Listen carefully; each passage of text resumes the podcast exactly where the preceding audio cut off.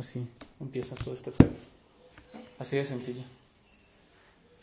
Digas mamada. Te lo juro, güey. O sea, ¿tú te imaginas así la superproducción? ¿No, güey? No, no, eh, tú me dijiste, güey, y está chido. Pero, ¿no vas a poner música? No tengo en qué poner música, güey. Se me olvidó por completo. Verde. Se pasa rápido, los sonidos de la naturaleza están chidos. Luego por aquí. Pasa el güey del gas o cosas así. Buenos días o tardes o noches, no sé a qué hora estés escuchando esto, pero pues si regresamos después de mucho tiempo, la neta ni les dije nada, güey, nada más me desaparezco y ya, la verga. Y ya estoy de vuelta. He comprometido a darle ya prioridad de nuevo a este su programa y con sorpresas por ahí. Nomás denme en Chanel y van a ver ahí cosillas padres que se vienen. Y el día de hoy, pues con invitado, güey, porque últimamente no sé ni de qué platicarles si no les quiero ofrecer así contenido caca. Un buen amigo, eh, peculiar su vida. Y es la de todos, güey, en general debe ser peculiar. Todos tienen cosas que contar. Eh, lo conocí en un bar ya extinto. Gloria Goce Emilianos Bar. No es cierto. O, sea, es que es como cuando Thor dice que. que Asgard no es un lugar. es- No, es no es cierto, donde conocí a la fraternal. No, güey. En el karaoke. Pero o sea, ya nos hicimos amigos en Emilianos. Bueno, o sea, aparte esa es donde te veíamos. Pero es que donde te veíamos ¿Qué era en, en de Emilianos. Con el buen checo. Te hice cantar una canción de reggaetón. Ahorita contamos esa historia. Estuvo, estuvo cagado ese día. Saludos a Checo. Amigo, puedes mandar saludos a quien quieras también, ¿eh? Ah, saludos a todos. A todos. Hoy eh, estamos con Enrique Moreno, alias eh, Enrique Potter. Rex. Por eh, Potter por Harry Potter y Rex por Memo Rex Commander. Ah, te la sabes. Y el corazón atómico de la Vía Láctea. Sí, lo has dicho muchas veces, ebrio, amigo. Ok, sí, exactamente. Potter es el apodo que me pusieron en la universidad, la mejor época de mi vida, el tecno, maravilloso tecno. Saludos a todos. Y el Memo Rex, creo que en ese entonces yo era rock and lover de Hueso Colorado. no? ya no, ya soy, ya no me gusta tanto. Creo que bajó mucho su calidad desde que León Larregui se volvió único y diferente. Como a partir del Unplugged, ¿no? Es como. Ajá, desde el Unplugged creo que sí, Reptilectric fue el último buen disco. Hay buenas canciones después, pero como disco disco es el último buen disco.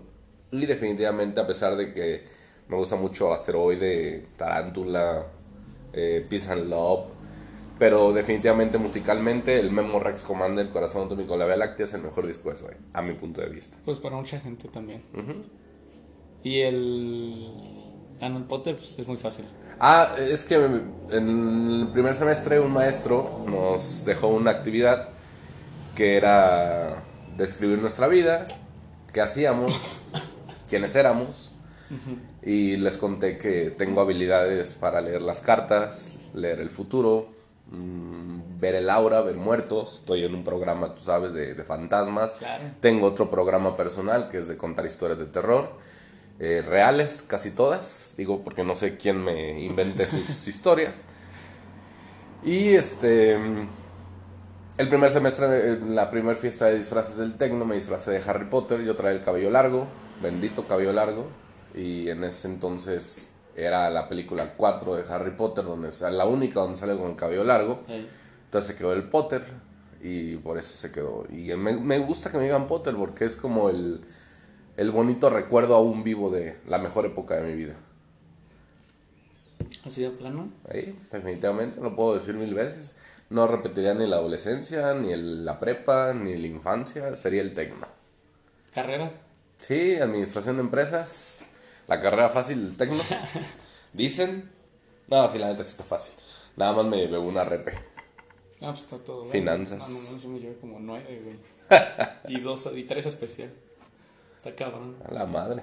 ¿Y cómo cambias de administrador a esta vida que dices, tu programa? Radio y espiritualista. Ajá. Sencillo. Sí ejercí, ejercí la carrera, estuve mucho tiempo, no voy a decir todo mi currículum, pero la última que me hizo decidir no volver a trabajar para nadie más, aunque sí trabajo para alguien, pero no de lo mismo, no, de, no de la carrera. Este es compras, estuve en compras, un departamento, estuve más de cuatro años. La verdad estaba enamorado de mi trabajo, era un Godínez feliz, un Godínez muy contento ¿En dónde trabajas? en G1, en Ah. Parque Industrial Ah, Amistad. Estaba un puesto debajo del puesto más importante de el puesto más importante del departamento de compras.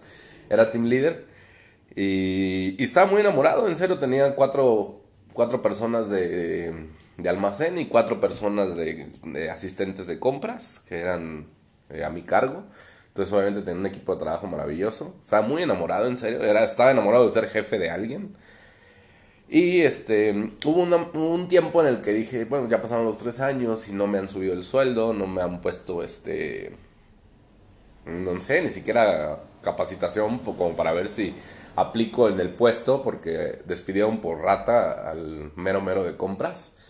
Y mi jefa, que estaba arriba de mí, que era la, la asistente del, del general, tampoco la subían. Y yo siempre he odiado a recursos humanos. Creo que es el departamento más inútil de todas las empresas. Definitivamente no debería de existir. Pinche RH no hace nada. O sea, Maybe, ¿no? tal vez nada más los sueldos y sí estoy de acuerdo, pero de ahí en más nada. día. O sea, para mí RH es un departamento que pudiera hacer cada quien del departamento las actividades. Organizan la fiesta de fin de año. Ay, no mames. Total que pues me puse a hacer un, un FODA de la empresa. Porque los japoneses son ojetes, fíjate. Yo, yo Sí. tengo esa experiencia. Hay muchos que dicen que trabajan con ellos, compañeros incluso de la carrera. Dicen, no, son chidos. Para mí son ojetes. Y son sucios, son racistas.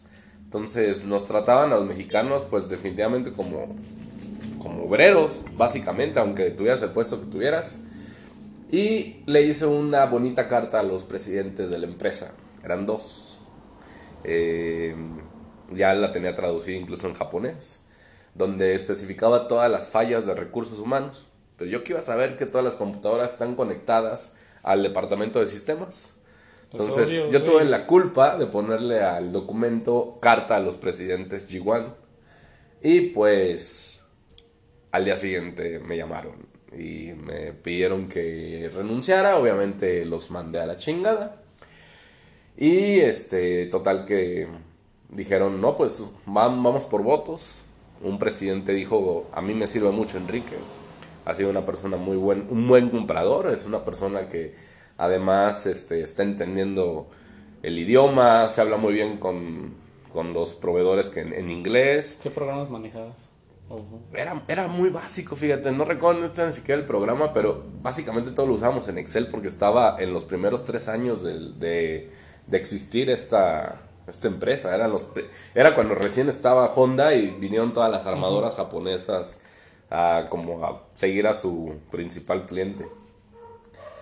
Y, y ya, total que el ojete de recursos humanos dijo, no, a mí se hace una falta de respeto que haya hablado mal de nosotros y de nuestro trabajo, entonces, pues, a la verga. Y me mandaron a la verga. No firmé, sea- todavía lloré, lloré y les, rogué que me dejaran mi trabajo sin sueldo. ¿Te hicieron firmar este. A ver, espera. ¿Te hicieron firmar renuncia? No, se guardó todo lo del teléfono. Sí. Pues no, no me... No ¿Te les hicieron firmé. firmar así renuncia o fue. o sí te corrieron? No, me corrieron, o sea, porque no les firmé nada. Ok. Me liquidaron muy bien. Dinero que ya no existe porque ya me lo gasté. La mayoría en alcohol. Pero me liquidaron muy bien. Y con eso dije, no vuelvo a trabajar para nadie. Y me hablé con un amigo que es el de la tremenda radio y entre él y yo estamos ahí. ¿Su nombre? Israel, saludos. Entre él y yo estamos ahí, pues, en el programa y demás. La tremenda radio en qué consiste. Pues vender publicidad para, principalmente para nuestro principal cliente que es Learning Time, una escuela de inglés. Esto parece publicidad de todos mis negocios. Eh, y es una radio online. Se puede escuchar por internet o se puede ver en Facebook Live, pero las 24 horas está sonando. Regularmente es ska porque el güey ama el ska, ama es chilango, entonces ama todos los ritmos de allá del DF y es la música que suena las 24 horas www.latremendaradio.mx. ¿Y este güey dónde lo conociste? Buena pregunta. No me acuerdo. Ah, no, ya me acordé. Emilio de la Fraternal. Él Ah, tenía ¿sí? un programa antes en la tremenda radio y hablaba de música. Y un día hablando con él eh, empezamos a platicar sobre mensajes subliminales, Gloria Trevi y demás, ¿no? Los Rolling Stones, cuando, que, que según Mick Jagger tenía vendida su alma al diablo, igual Sí, que este, este, ¿cómo se llama? Eh, ay, el güey inmortal del rock, este, Ozzy Osbourne. Ozzy Osbourne, ese güey no se va a morir nunca. Creo que nos morimos primero tú y yo, y luego se muere ese güey. Y, y me invitó al programa y luego se acercó a mí el productor, Isra, y me dijo, oye, fíjate que estoy buscando a alguien justamente que pues haya un programa de terror porque es un tema que jala mucha gente. Y ahí quedé en la tremenda radio ya cinco años casi. El programa. La siguiente- el siguiente año cinco años, sí. El programa, ¿cómo se llama? Zona Paranormal. Zona Paranormal. ¿Lo empezaste tú solo? Sí, yo solo y de hecho soy el único programa que soy yo solo. O sea, soy muy egoísta no, la hora de trabajar, creo.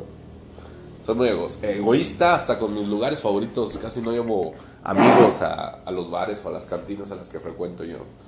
Soy como muy muy reservado, no me gusta que lleguen. Exacto, ¿no? Digo, qué bueno, me, me da mucho gusto que le vaya bien a mis amigos, por ejemplo a Toño y a todos ellos, pero Saludos a todos. Saludos a la barra del Regina, saludos al tío Pepe, saludos al Gavinos. Pero sí, sí soy como de que me gusta a mí ir solo. De hecho, tú me conociste, he ido pocas veces con grupos de amigos a estos lugares. Muy pocas veces. Ajá. Y, y casi nunca te invito a otros lugares, o sea, no es por mala onda, es porque simplemente no estoy acostumbrado a invitar a otras personas. Y bueno, ¿y tu programa? Zona Paranormal es un programa de historias de terror.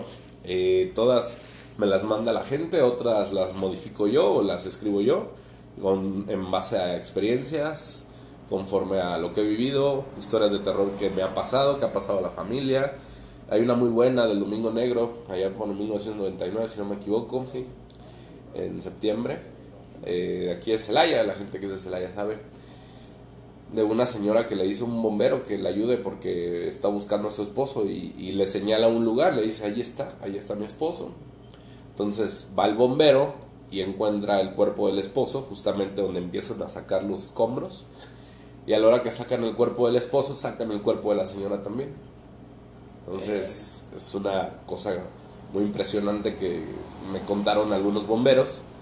Y otras personas del otro lado, que también conozco, me han contado historias de terror sobre ese mismo día. De una persona que está entre los escombros, sobrevivió, ya no pudo caminar, perdió una pierna, pero sobrevivió a la, segunda explosión que hubo de ese día.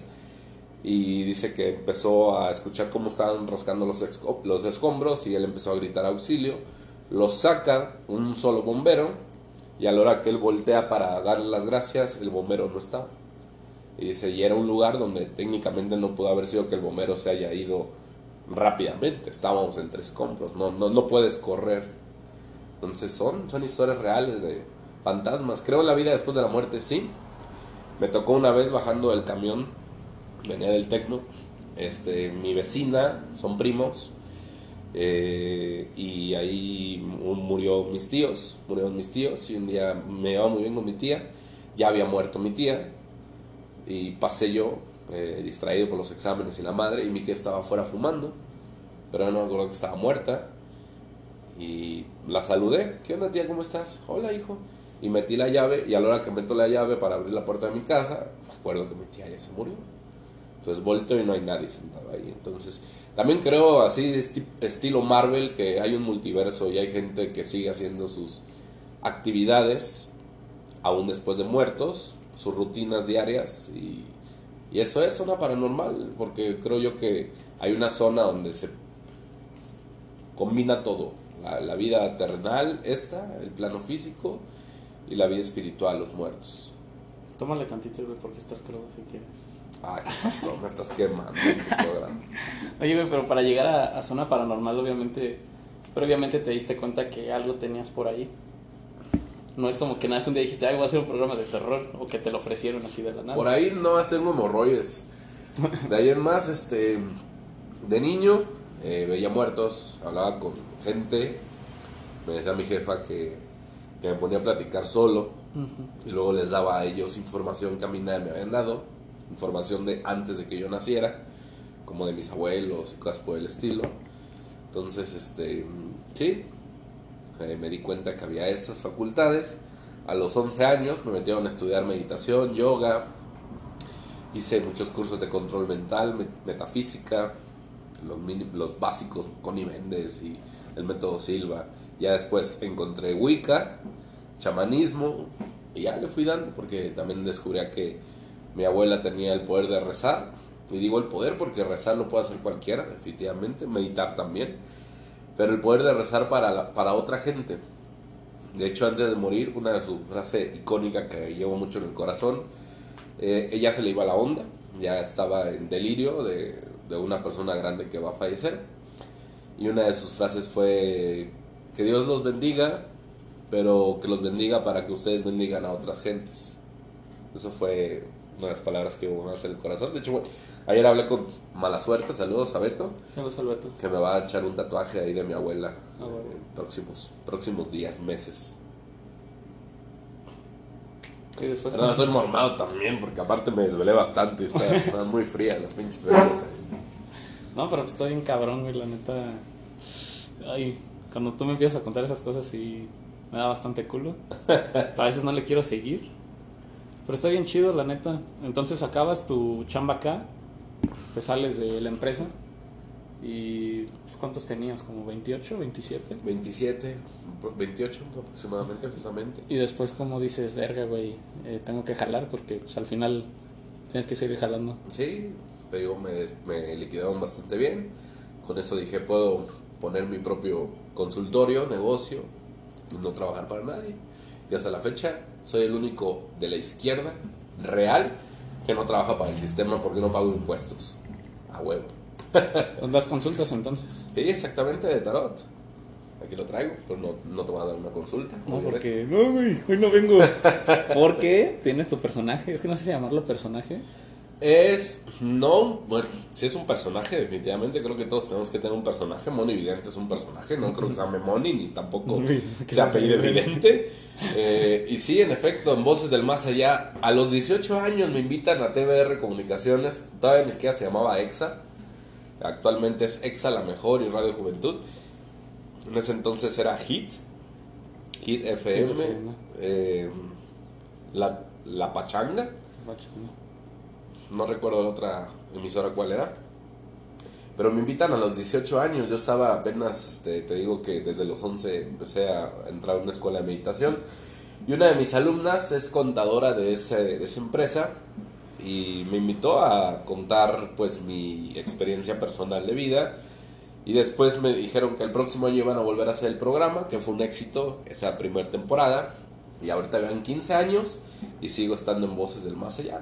Entonces, antes eh, estuvo muy cagado porque en uno de mis momentos después de trabajar para G1 fui profesor de preparatoria, di clases en el instituto de en el instituto Guanajuato, estaba en la calle de Insurgentes, actualmente está en la calle de Guadalupe. Di clases ahí en prepa, daba inglés, daba eh, mercadotecnia, administración y pues en ese entonces me llaman de Radio Alegría en Moroleón porque también quieren entrevistar al especialista de voces del más allá, de aquí de Celaya, y me dicen, oye, por cierto, ¿cómo te presentamos? ¿Brujo? No, no me gusta brujo, suena muy vulgar brujo, ¿no? brujo. Eh, bueno, psíquico, no creo en los psíquicos. Creo que los psíquicos son gente que realmente tienen capacidad de observar mucho a las personas y, pero, pero no, no leen la mente, los psíquicos no leen la mente. No, entonces, ¿cómo te presentamos? Este, chamán, nada menos, no tengo la apariencia de chamán, me he visto como cualquier chavo de mi edad. Ok, ¿a qué te dedicas? Doy clases en prepa, el profesor Enrique. Y quedó así, el profesor Enrique, esa fue la forma en que nace el profesor Enrique, creo que ya va para nueve años que se crea ese personaje del profesor Enrique. Y tengo mi página, síganla en Facebook, el profesor Enrique en Face. ¿Qué, material podemos encontrar ahí? Eh, desde tips esotéricos, baños, de la buena suerte. Muchos de ellos, los que pongo siempre son cosas que me sirven a mí. Por ejemplo, bañarme con agua de coco cuando no tengo varo me sirve bastante para cuando necesito que me llegue un cliente o llegue gente a, a mi negocio. Em, cuando me siento muy cargado, muy de mala vibra, de envidias y demás, con agua de romero principalmente o pirul y pueden encontrar también hasta un poco de coaching. Sí, la hago de coach para la gente de- que tiene ansiedad, depresión, cosas por el estilo. Es lo que encuentran en la página del profesor Enrique. Pero así nace el personaje. Me lo pusieron, tuvo mucho éxito. Ya tenía la página del profesor Enrique, pero tenía como 800 seguidores. Ahorita vamos para 4000. En ese entonces tenía 400 seguidores y ese día, esa misma noche, siguieron al profesor Enrique más de 1500 gentes. Entonces de putazo subió los, los followers o los, los, eh, los, los likes de la página. Y dije, ok, de ahora en adelante me van a llamar el profesor Enrique. Pero acá entre los compas sigue siendo. Ah, acá sigo siendo Potter Rex. Potter Rex. ¿Y cómo te vas metiendo a la radio, güey? Porque obvio, cuando entras es porque te gusta algo. Y ya saliendo de acá de la empresa, pues sí estás medio derrotado y como que, ay, pues, ¿qué voy a hacer? Y de repente se te da esta chance, ¿no? Me gusta que. Me gusta que es como un, un trabajo en el que llegas a mucha gente y poca gente te ve. Yo creo que eso es lo que me, O sea, como que mantienes el... me gusta. eh, eh, siempre- La incógnita. en una entrevista este año, para la temporada número 15 de Voces, me preguntaron cuáles anécdotas tenía y dije, honestamente, yo soy muy, muy fiel a, mis ideas y a la honestidad, que creo que todas las, las mejores anécdotas que tengo en el programa son las que hay detrás de cámaras o detrás de micrófonos. Y la verdad es eso, o sea, creo que nadie sabe lo que es hacer un programa, es muy complicado, muy complejo. Nadie sabe lo que trae uno cargando y aún así uno nada más escucha la voz del locutor y, y uno pues cree estar en, en- entendiendo lo que el locutor pasa y luego nos escuchan muy animados, pero en realidad estamos derrotados por dentro. Hasta... Entonces a eso me refiero con, con que eh, me gusta llegar a mucha gente, pero muy poca gente me ve. Eso es, eso es lo que me gusta de la radio. Ahorita- Una máscara. es que es una máscara, sí, la incógnita, güey, está cabrón. Entonces tienes voces del más allá. Es una Tienes- máscara, de hecho, tú, tú conoces mi nombre, no sé de dónde sacaste el moreno, pero por ejemplo, poca gente, a mí me encantan las máscaras, Potter Rex, de hecho, estoy así en Facebook, no, no tengo mis apellidos como, como toda la gente tiene sus apellidos en Face y como todos mis amigos godines que se ponen Juan eh, Gómez, así es su nombre real, ¿no? Tengo la máscara de Potter Rex, tengo la máscara de profesor Enrique, entonces sí soy muy, te digo, muy reservado, soy, soy un alma muy solitaria, me gusta estar solo.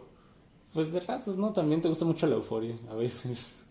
A veces sí, definitivamente. Saludos a Victoria, mi interés sentimental en este momento. Ojalá me escuche. no es cierto, Vico, te quiero mucho. Un abrazo, beso. No, no, sí es cierto, pero no es cierto. O sea, sí es cierto, pero no es cierto. Ya, borra eso. No, güey, ya- aquí no hay edición, o sea, neta, cero Sí, edición. no hay edición, carajo. O sea, aquí tenemos un peso de edición y es nada más grabar. Al- o sea, mi edición es, le puedo parar y ya. Saludos a Richard, saludos a Mau, saludos a Jay. Pues a todos ellos. Ya dije al Pepe, ya, ya dije Cristian, saludos. Un tipazo, eh.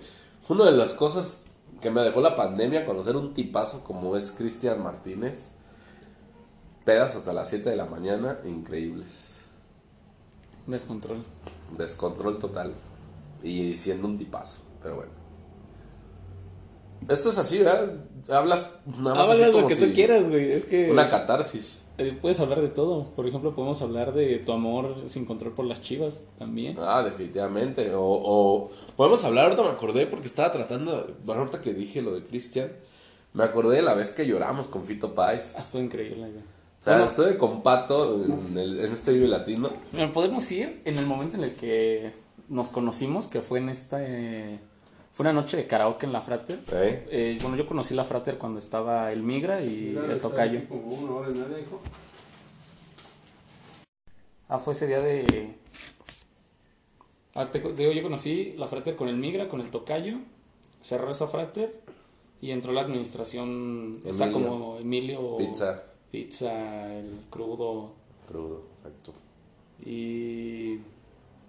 Bueno, la del Tocayo y la del Migra era así como bien colorida, como muy folclórica. Y después entró esta administración ya más como musical. Eh, ten- me acuerdo que tenía muchos viniles así pegados y toda la onda. Y donde hicieron un karaoke, yo fui con Checo, íntimo amigo, claro que sí. Después lo vamos a traer. ¿Nunca lo has traído? Nunca he estado. Increíblemente nunca he estado. Es que estoy esperando a que pase un tiempo más de que crezca su morrillo para preguntarle qué es ser papá. Uh, súper. qué divertido. Híjole, no tengo mis planes de ser padre pronto, pero sí me gustaría, ¿eh? Y ser papá soltero. Si hay una mujer que me está escuchando que quiera tener un hijo y regalarlo, échemela. Pues vas a adoptar, güey. No, ni madres. No me lo, no me lo, no te adoptan, no dan en adopción si no eres No una casado. familia, exactamente. Bueno, y luego, Ah, bueno, eh, ese día fui con Checo al karaoke y se nos hizo muy raro, karaoke en la frate. Donde realmente pudimos cantar cualquier canción que queríamos. Me acuerdo que el premio era, si cantas cinco canciones, te ganas una caguama, pero la última la, la escoge el, el güey que esté organizando, ¿no? Entonces pues Checo y yo andábamos ahí entre caguamas y shots. Y al final pusiste una... ¿Qué canción fue? La Reggaetón. gasolina. la así. gasolina de Daddy Yankee. Ganamos, ganamos nuestra caguama. Y después de ahí, lo chido de la frater es que está enfrente de Emilianos. O sea, estaba enfrente de Emilianos. Donde era RP. Este güey se presentaba como soy RP de Emilianos. Pues sí, a mí me presentaba Toño así, güey. Pues no sé. Y el punto es que fuimos y ya entre copas, me acuerdo que que nos llevaron carne tártara, güey. Creo que top 3 de las mejores carne tártara que he probado en mi vida. Pues no, sí nos dio el bajón perrón. Checo y yo íbamos así enfiestados. Y me acuerdo que pasaste y te dijimos, oye, güey, a ver, ven, ¿qué pedo? Y tú que eres aquí o qué onda, porque siempre vemos que estás. No, pues que soy el RP de aquí de Emilianos. Me llamo eh, este Potter y no sé qué. Nos empezaste a contar toda tu historia, güey, no, yo estoy en el Tecno Administración. También leo las cartas, no sé qué. Y ahí nos 15 contaste años yendo a. Emilianos. Desde los 17 iba. Desde los 17 iba y también fui mesero de ahí un tiempo, ayudando a Toño, luego ya. De todo he sido ahí. Pues íntimo amigo, ¿no? De todos los de los de la barra. Ujú. Los hermanos Blanco, ¿Y luego qué más? Toño, el Pi. No, pues ahí. Ah, termina tu historia, ya me está interesando Ah, no, más. pues ya, y ese día nos conocimos. Ese día fue el día que, que nos conocimos y a partir de ahí, pues realmente Emilianos está cerca de mi casa. Estaba, ya Gloria va a ser Emilianos. Ahora está más cerca Regina. Ahora está más cerca Regina, ya no tengo que cruzar la calle. Eh, y ahí pues, nos frecuentamos y ahí nos hicimos amigos. Pues, ahí te digo, conocí también a Toño, al Pi, a Crudo, al Piña, al Pixo, al Luli, pues a toda la raza. Pero pues tú ya llevas más tiempo, güey. Yo llevo como unos 5 años, tal vez. Ari, ¿Tan poquito? tal vez. ¿Quién más? Pues a todos, a todos los de la barra. Maneli, a Rojo. A Rojo, a a Goyo. Goyo. Hay muchos. La lista sigue y sigue, al mala suerte. Hay tantas personas, amigo. Sí, básicamente ahí conocido a casi todos mis amigos. ¿Tú cómo llegaste ahí? Un amigo, que en paz descanse, no porque se haya muerto, porque ya no nos hablamos. Eh, un día nos- casó. un- no, bueno, también, pues, hasta se divorció. Eh, ya no nos hablamos, pero fíjate que estuvo muy cagado porque estábamos en el Tecno y me dice, ¿sabes qué te voy a llevar a las mejores micheladas de Celaya? En aquel entonces Toño era muy artesanal, más de lo que, ya era- de lo que es actualmente. Entonces hacía las micheladas en el momento. Eh, ahora pues ya tiene su preparado de micheladas y ya nada más le echa el preparado y el clamato y listo. Pero me dice, te voy a llevar a las mejores micheladas de Celaya. Y pues uno chavo sin gastritis, sin cerdón, porque ya soy un señor, pues vamos, ¿no? Me quedé enamorado de las micheladas, definitivamente creo que me encantaron. Y ese día resulta que él se hablaba con el aquel entonces el novio de Ari eh, y conocí a Ari. Entonces Ari fue la primera amiga que hice en Emilianos y como te repito, me gusta mucho ir a los lugares yo solo. Tal vez en ese entonces apenas visitaba ciertos lugares y a, a- a mí me enseñas cómo llegar y ya llego ahí diario o siempre, siempre voy a llegar a ese lugar. Si me gusta, si me tratan bien, si me late el servicio o, o el producto, ¿no? Entonces, em, no soy mucho de salir de amigos o con amigos. Entonces dije, "Ay, ¿qué hago un día de esos de... Ah, pues voy, voy, a- voy a ese lugar a que me llevó mi compa. Y llegué solo, Relativamente cerca de tu casa también. pues sí, también cerca. Me eché las micheladas, me fui. Al otro, dos días después, dije, ay, te van a echar una chévere. Ah, pues voy a ese lugar. Y empecé a ir ahí. Y un día, este, que estaba yo solo, que realmente estaba solo el lugar, nada más estaba Toño, estaba yo. me dice, pues vente, güey, pues ¿por qué? No- no te voy a, ni te voy a ligar, ni te voy a comer, ni nada, güey. Entonces, este, me acerqué y empecé a platicar con él. Y ahí empezó un poco más la confianza y la relación de amistad con Toño. Y ya después es cuento y es otra historia. O sea, lo que hoy es, conocí, te digo que conocí a Ari la primera vez que fui. Y empecé a conocer a gente, Goyo, Rojo, que son los más veteranos, que pudiéramos decir de la barra actual de Regina, antes Emilianos. Eh, y bueno, pues ya te vas conociendo a todo un mundo de personajes, hasta ellos el pato, ¿no? Gerardo también. Ah, Jera. Jera lo conocí todo muy cagado porque abrieron capetos, Capetos. capetos en la esquina, donde actualmente es Regina. Y se presentó Gerardo y ahí lo conocí y un día pues yo le dije a Toño, ah, pues voy a echarme una chévere allá, Simón. Y me cayó muy bien, me gustó el lugar, se me hacía muy fancy para mí, no, no soy muy de esos lugares. Pero me empezó a llevar bien con la gente que estaba ahí en, en el Capetos. Y, pues Jera es amigazo también para, de mi punto de vista, de los mejores que tengo. Tipazo. Medio pendejo cuando está enamorado, pero tipazo. Uy, güey, uy, güey. Ay, ¿Dónde va tu lengua? No toques ese tema. Eh, pero es un tipazo, Jera. Jera lo, Jera lo amo, de verdad. Y ya también ahí lo conocí. Pero bueno, ya estamos hablando de más reciente. ya más reciente. Sí. No, pues es que Emilianos sí era un lugar que cautivaba bastante. Emiliano, yo tenía, no sé, 22, 23, cuando eh, creamos el martes Malacopa. Un evento que ya no existe porque ya todos somos dones, ya no se puede realmente. Ya la o sea, cruda sí pesa. ya es imposible, sí, ya la cruda pesa. Antes me acuerdo cuando me duraba hasta las 4, 5, 6, 7, 12 del día después de la peda. Y no, actualmente ya no, uno ya no puede aguantar esos trotes. Pero el martes Malacopa era uno de los días favoritos de la semana, en el cual nunca sabíamos dónde íbamos a parar. Toño participaba, Toño se ponía también pedo con nosotros. Eh, llegábamos siendo estudiambres todos. Tenemos, yo tengo 80, yo tengo 50, no, no, traigo 20 varos. Y total que juntábamos y decía Toño, los voy a poner hasta el culo. ¿Quién sabe cómo le hacía? Yo creo que eh, sí había una bebida con Tonayán, eso sí me acuerdo perfectamente, llamado afuera de la escuela, afuera, no afuera. eh, que era como un diablito, era un raspado de mango, este, con chamoy. No, pues nos poníamos hasta el huevo con ese pinche afuera de la escuela. Y total que toda la noche, terminábamos la noche, íbamos a los tacos, ya sea que alguien nos pagaba, que Toño nos pagaba. Y siempre terminábamos encuerando a alguien, aventándolo en constituyentes, le quitábamos los tenis a un güey que se llama Panda, saludos al Panda, le quitábamos sus tenis, los aventábamos, pero la más cagada de un martes Malacopa, yo tengo dos que recuerdo muy bien. La del Panda, donde dijo que se quería vengar de su ex y que quería ir a hacer del baño afuera de la casa de su ex. No, bueno. Pues fue a la casa de la chava, eran ya las 2 de la mañana aproximadamente, una y Estas media. horas de la madrugada. Ajá. Y el güey empezó pero a cagar. No, güey. Total que está el güey haciendo caca, llega Toño o alguien, no me acuerdo quién, y le patea la puerta a la novia. Nos subimos a la camioneta y lo abandonamos. O sea, arrancamos la camioneta y el güey todavía no terminaba y abrieron la puerta. Entonces, fue una escena maravillosa de un martes Malacopa. Y otro martes Malacopa que me acuerdo fue una vez que este, estaba yo peleado con mi ex en aquel entonces, Tania, saludos, la amo todavía. Eh, estaba peleado con ella, digo, la amo en un sentido figurado, no, no de que o sea, es una gran amiga. Y, y me acuerdo que yo llego a su casa, al Fobiste, donde nos quedamos a veces a dormir, donde ella rentaba.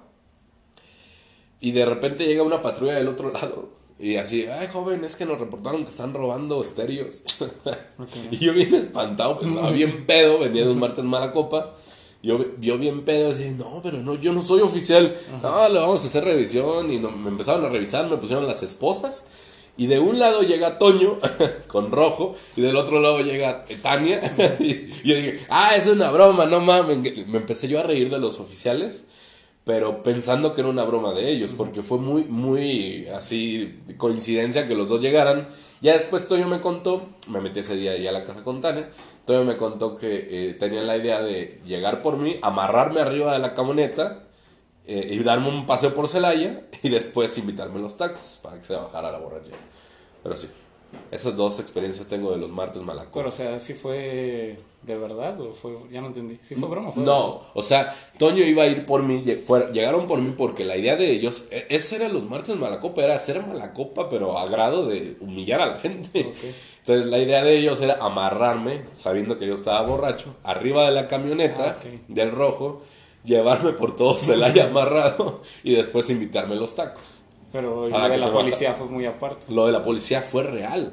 O sea, no fue una broma. Lo de la policía ya estuvo a punto de cargarme, pero pues como llegó Tania en ese entonces, ya abrió la puerta, me metió y ya se arregló Toño con los policías. Chale. Qué buenas historias del Malacopa. Ya eso hace unos 10 años, yo creo, Pues ¿no? cuando estábamos chavos, ahorita ya. Cuando estábamos chavos me, me, me soné bien don. Pues ya estás en el La tercer chaviza, piso. güey. Ya estás en el tercer piso, rey. 33 el próximo año. Yo me acuerdo el día que cumpliste 30. Qué buena, qué buena fiesta tuviste buena ese peda. día. Qué bárbaro. Se acabó muy temprano Para mí. para ti. No, pues muchas historias, la verdad. Eh, ahí te conocí, ahí nos hicimos amigos y de todos los demás. Llegamos, pues, hemos ido al Vive, eh, a la feria, a ver a Celso, Gloria Goce Celso. Híjole, que llegamos tarde por mi culpa. Por su culpa. Por andarme queriendo subir a los jueguitos. No escuchamos Macondo. Y eso me Yo creo que eso nunca lo alma. vamos a perdonar. Eso sí, no me lo perdono ni yo. Pero entre esto, estas salidas que hemos tenido, un día estábamos en el Vive hace dos años, fue hace dos años o tres, no me acuerdo. Tres, tal vez. ¿Fue el año en el que estuvo Gorilas? Fue el año en el que estuvo Gorilas, ¿no? Ay, Bueno, aquí. Un día estaba. Fuimos a ver a, a Fito. Bueno, a quienes no han ido al Vive, eh, pues hay como siete escenarios. Eh, es abierto y tú puedes ir a quien quieras a ver. Cuando vas entre compas, pues más o menos te organizas y dices, ah, no, pues yo voy a ver a tal y a tal, ah, pues nos vemos en tal parte y ya de ahí jalamos. O no, pues yo voy solo, dale. En esa vez nos pusimos de acuerdo, fuimos a ver a Fito y pues es una vibra muy fuerte, muy chida la que tiene ese vato. Eh, como que me da mucha paz, mucha felicidad. Me acuerdo que íbamos llegando y empezó a tocar la de 11 y 6 ujú. y no, pues me derroté, así durísimo. Sí me entró bastante. Eh, de ti recuerdo que era la de... Mariposa. Mariposa la con la Technicolor. que cerró. Tengo una historia con esa canción. Casi no llevo mucho con mi hermano, pero el único buen regalo que le lle- llegué a dar con, a él fue el Circo Beat de Fito Pais, Mm. donde está Mariposa Technicolor. Y es como mi conexión con mi familia, entonces podría decir que esa canción me trae una vibra muy alta. Sí, nos voló bastante. Nos voló bastante Fito. Ah, chille, chille. Bastante. Ah, Fíjate que la primera vez que lloré en un Vive fue con Porter. Fue muy cagado porque no realmente yo no era fan de Porter. De hecho, hasta yo quería ver a Mon Laferte, qué oso. Sí, fue la primera vez que lloré, lloré de emoción, de emoción de estar en un Vive latino. Fue mi primer Vive en el que me había ido dos días antes a la Ciudad de México, yo solo. Un día, un año antes me fui Ah, solo. a, a Charlie también. Ah. Ingeniero. No, sí, ya Charlie ya le dije que el próximo año el plan es irnos juntos, pero separados. O sea, ya, ya le enseñé cómo moverse, ya ahora sí es decirle, "Eh, te estoy esperando en tal bar. Llégale, ¿no? Cáile, ya sabes usar el metro, ya, ya, ya no hay pretextos, Charlie. Entonces, porque sí, tal vez nos cansamos y luego ya soy un don, ya también yo tengo que descansar, no puedo caminar tanto, ¿no? Ya tengo que ir a lugares tranquilos, este, alimentarme de otros viejos, más viejos que yo. Para sentirme mejor. para sentirme joven. Este, y ese día, e- ese año fui yo solo dos días antes, conocí bares increíbles, el Uta Bar, es un bar de tres pisos, es una casa vieja en pleno centro de la Ciudad de México, eh, que cada piso tiene como cuartos grandísimos y todos tienen música diferente. Entonces encuentras desde lo más gótico y dark hasta lo más cumbianchero de la Ciudad de México. Entonces me mamó ese bar, me mamó la Ciudad de México esa vez, yo solo. Me daba miedo, o sea, era, era la primera vez que me metí al metro yo solo, técnicamente. Y entonces me acuerdo que llegué, vi la camioneta ahí de los Hora Pinches Vergas, ahí con Toño y ellos, me dio mucha emoción. Y ya traía el sentimiento aquí en el corazón. Y cuando empezó a tocar Porter, eh, no sé las notas musicales que evocaron de mí, del, del más profundo, la de Whitsil. Y empecé a llorar. Y me decían, ¿por qué lloras? Es que estoy emocionado, estoy feliz de estar vivo, estoy feliz de estar aquí, estoy feliz de conocerlos, estoy feliz de estar en el Vive. Entonces fue la primera vez que lloré de emoción en un Vive Latino. Es que te llenó bastante. Sí, se me, me llenó. La- aparte las notas musicales de Huitzil son como muy, muy de buena vibra, muy, muy arriba. Y cambiando de Porter y llegando a mi banda el mexicano. Mi banda el mexicano, fíjense que es una historia muy... No, o sea, muy neta, las personas que, que les encanta así, no bailes de caballito, o sea, muy, muy mainstream, muy popular, pero Enrique, en lo- o sea, Potter sí, su fandom por mi banda el mexicano sí sobrepasa. Exactamente, se puso muy de moda con Ramito de Violetas en los últimos años. Eh, tengo yo el tatuaje del Ramito de Violetas. Eh, me hablo muy bien con Alan Zamudio, el hijo de Casimiro. Saludos. Digo, no somos amigos, pero no, a Yo lo veo veces, como mi amigo. a veces lo con- le contesto en Instagram y él me contesta y digo, ah, qué chido, ¿no? Somos amigos. Este, ya soy amigo de Alan Zamudio. Pero el banda el mexicano es un recuerdo más de mi infancia que realmente de que sea eh, un fanboy de, de, de temporada. Es decir, que sea así como de desde dos años atrás que se puso de moda nuevamente los Acosta con como una Una novela. novela. Y banda mexicano con Ramito de Violetas. Eh, mi papá era, pero pues ya se jubiló. No estoy diciendo que se haya muerto. Yo no quiera pase eso nunca. Tal vez no muera yo primero, eso espero, pero bueno, ese es otro tema. Mi papá era promotor de una compañía discográfica llamada Musart, creo que incluso ya no existe, sí es que existe, pero tenía gente como Joan Sebastián, Paquita la del Barrio, Pepe Aguilar, y entre ellos mi banda mexicano, entre otros, muchos más artistas. Y en esta banda, eh, digo, en esta compañía, mi papá, pues, un promotor musical, antes de que existiera Wi-Fi, Internet y estas redes sociales y la forma tan fácil de promover la música como Spotify y otras plataformas online, eh, literal, le llegaban los discos a mi papá. Esos son los éxitos siguiente, del siguiente disco que va a sacar, entre comillas, mi banda el mexicano, por decirlo algún artista. Tienes que repartirlos a todas las radios antes del 22 de noviembre, porque el 25 ya tienen que estar sonando en todas las zonas. Entonces, el trabajo del promotor de discos era llevar el, el CD eh, a diferentes estaciones de radio, Celaya, Bajío, todo, todo lo que es Guanajuato, todas las estaciones que había en Michoacán, algunas de Jalisco, Manzanillo, algunas de, de, este, Zacatecas, le tocaba la parte baja, bueno, en fin, pero él era el trabajo, entonces él viajaba mucho y básicamente no recuerdo muchos este, momentos de mi vida porque mi papá siempre se la pasó viajando, pero recuerdo que uno de sus mayores éxitos que le pegó aquí en Bajío fue mi banda el mexicano. Entonces yo tengo el recuerdo de mi banda el mexicano como un recuerdo de mi infancia y una unión con mi papá que me hace amar a mi banda el mexicano porque cada vez que llegaba mi papá pues era el amor que tengo por digo el amor que tengo por mi banda el mexicano es el amor que tengo por, por mi jefe y de ahí nace el fanboy que soy de, de Casimiro y de mi banda el mexicano que después bueno en realidad la voz era Germán definitivamente pero el genio era Casimiro. El genio, la única canción que no es cover de mi banda el mexicano es eh, No bailes de. Caballito. La escribió Casimiro.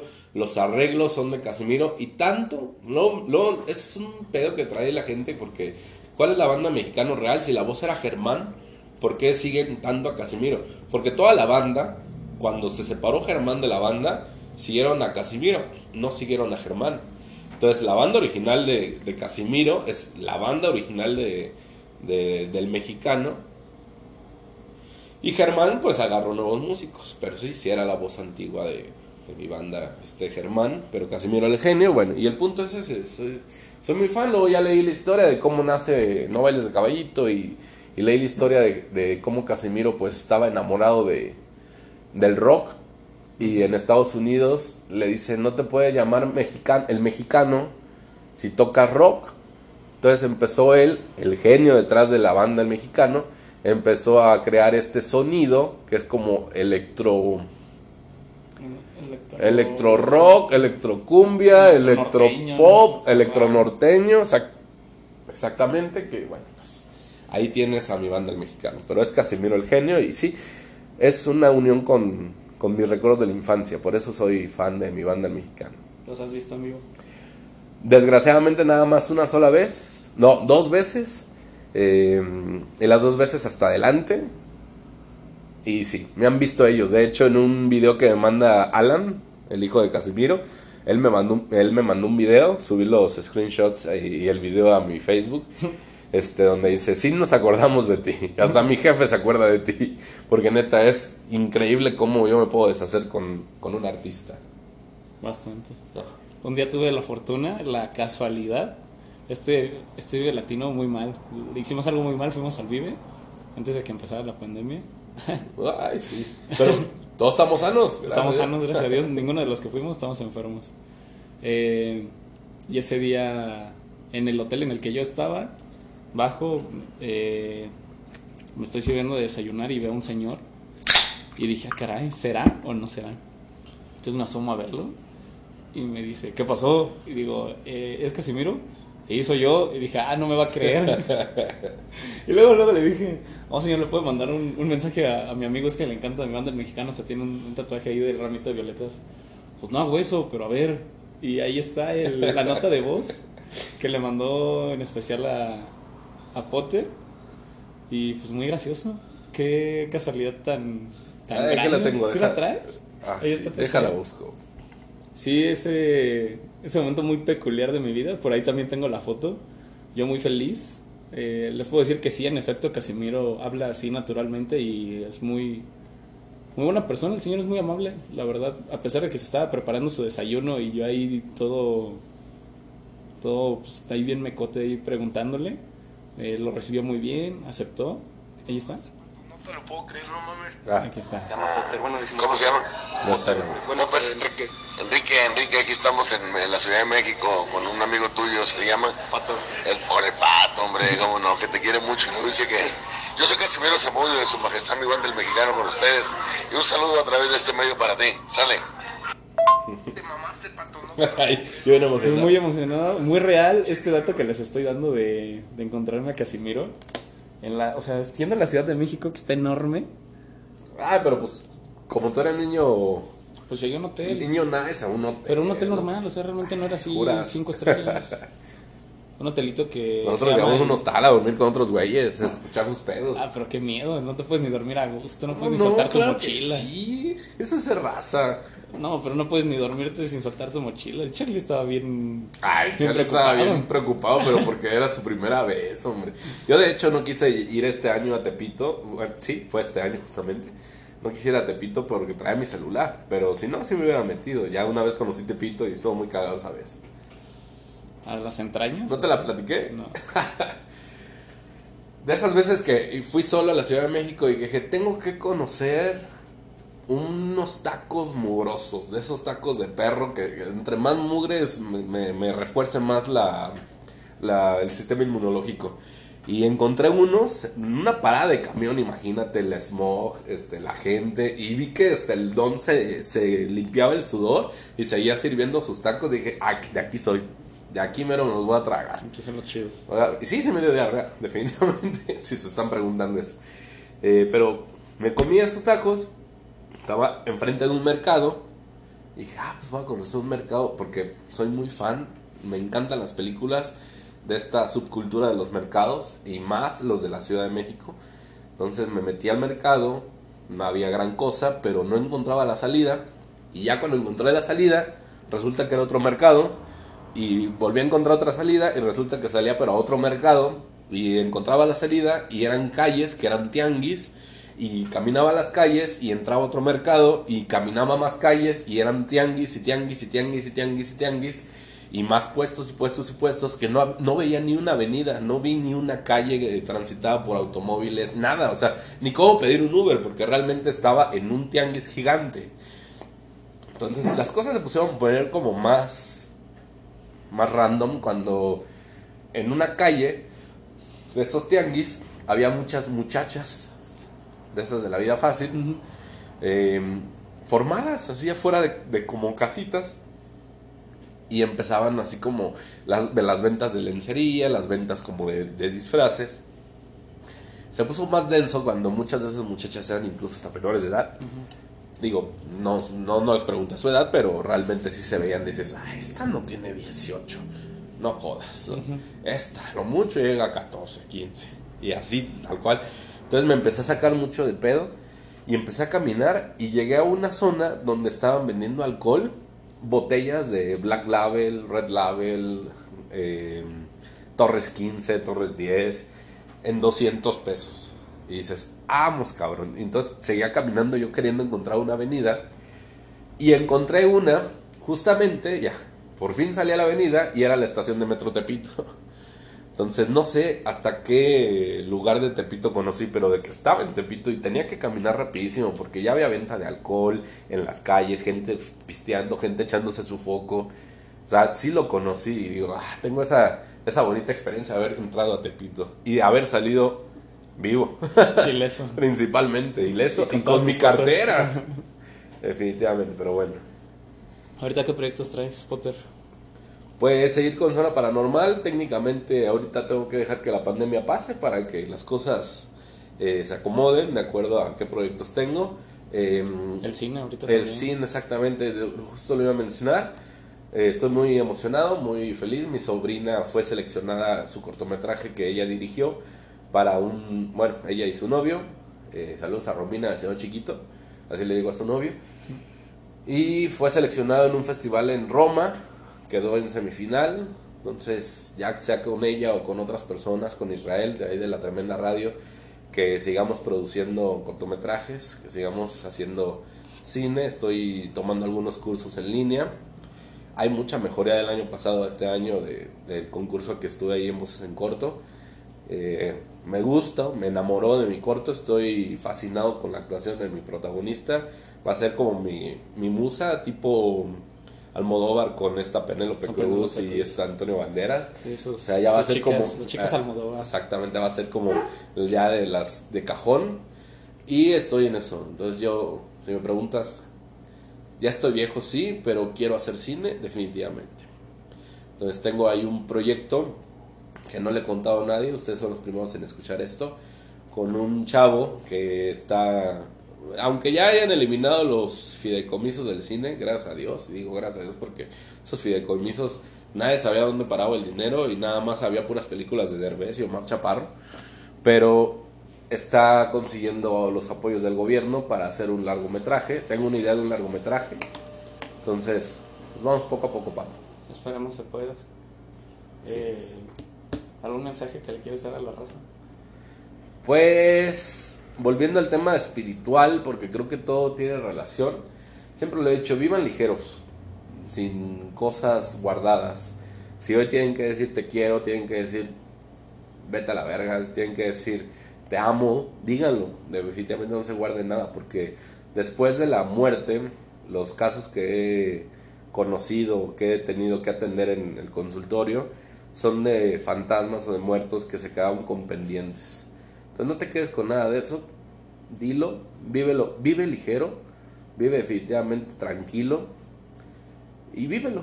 Ah, creo que es un consejo muy, muy de coach. Me siento como este Daniel Aviv, que esos coach, coach muy pendejos, pero, pero definitivamente sí, sé, sé ligero de carga, no, no cargues tantas cosas. Ni el trabajo vale, ni un, tu vida no vale un sueldo. Paréntesis gigantesco. Gano más que otros compañeros que siguen trabajando para una empresa, gracias. Se cierra el paréntesis. Eh, vive ligero, eh, vive tranquilo, expresa todo lo que tengas que expresar y sería todo como cerraría. Compren el tianguis. Compra en el tianguis, ve al mercado, Ve al Regina. conoce Tepito, ve al Regina, ve al Dio Pepe, ve a Gavinos. Pues disfruta también tu lugar donde vives, ¿no? Está chido. ¿Te gusta Celaya? Ah, Sin comentarios. Sí, no, sí, eh, pero que muere el pan. No, no soy moreno, no soy prista, no Pinche soy. chairo. Pero Eres odio al pan, chairo, odio al pan. De hecho, tengo ahorita también con un amigo de ahí de la radio, no puedo decir su nombre porque luego lo corren. pero te- queremos hacer un documental, no sé si has visto el de las tres muertes de Maricel El- Escobedo. Lo he escuchado. Que Chulada está chido. documental, chulada documental. Y ojalá algún día enjuicien a Oliva, a Márquez Márquez y a Diego Sinue. Eso es lo que yo deseo tanto con el corazón. Entonces le dije, vamos a empezar a escribir un documental. Nosotros que estamos en medios de comunicación, no puedo decir eso. No, sí. Tenemos- Aquí podemos decir lo que sea, amigo. tenemos acceso a, a imágenes, documentos, videos, que poca gente tiene acceso a ellos. Y podríamos hacer un bonito documental sobre lo que está pasando en Guanajuato, porque en Guanajuato está pasando algo muy fuerte. Y México debería de saber qué está pasando en Guanajuato. Guanajuato no es grandeza de México, no es grandeza de nadie. Entonces, también tengo esa idea de hacer un documental de Guanajuato. Pero bueno, Mm, Pues paso a paso, ¿no? Yo creo que sí, sí se puede. Ya es cuestión de seguir. Pues espero que te vaya muy chido, que te siga yendo bien chido. Pues nos vamos a seguir frecuentando. Igual si quieren, un día mándenos un mensaje, vamos al Regina para que conozcan. Y quieren una lectura de cartas, de tarot también. también, ahí queda Sigan la página del profesor próxima. Enrique. Tus redes sociales. Enrique Poterrex, de amigos, y la profesional, el profesor Enrique. Es en Facebook. Instagram, no, casi no. Casi no lo uso, Enrique Rex 13, Twitter, arroba Poterrex. Aquí- ¿Cómo, cómo es tu nombre de, de Instagram? Aquí tranquilo, ¿cómo? Aquí nomás Aquí tranquilo. nomás tranquilo. Nomás ando viendo. Ah, No. voy a cambiarla. Voy a cambiarla, nomás ando viendo. Pues ojalá te vaya chido, amigo. Eh, que, no- que nos duremos mucho tiempo para seguir disfrutando de la fiesta, de los vives, de todo. Me gustaría terminar con la canción de la culebra, estaría muy chido. Ah, de la culebra, ¿te acuerdas cuando armamos la culebra Cuando ahí ahí la viborita, Emiliano. en el Emilianos, se armaba muy chido. Gloria a los Emilianos, larga vida a el Regina. Definitivamente. O sea, si tengo un deseo es que le vaya bien a Toño. Toño es de mis cuatro caballos o jinetes del apocalipsis que tendría que estar a huevo. O sea, definitivamente es una persona que me enseñó mucho, que me cambió mucho la vida. El único amigo al que le permito me cacheteó, me pegue, porque lo ha hecho y lo ha hecho en momentos en los cuales necesitaba una cachetada. Y, y no, Toño, pues todo lo mejor para él, para Regina, que definitivamente es un lugarzote. Eh, yo creo que vas a venir otra vez a algún capítulo y podemos hablar del amor. Ah, qué bueno que no hablamos de eso. Qué bueno que no hablamos de eso. Sale. Se cuidan amigos, pásenla bien y sean ligeros. Bye, saludos a todos. Bye.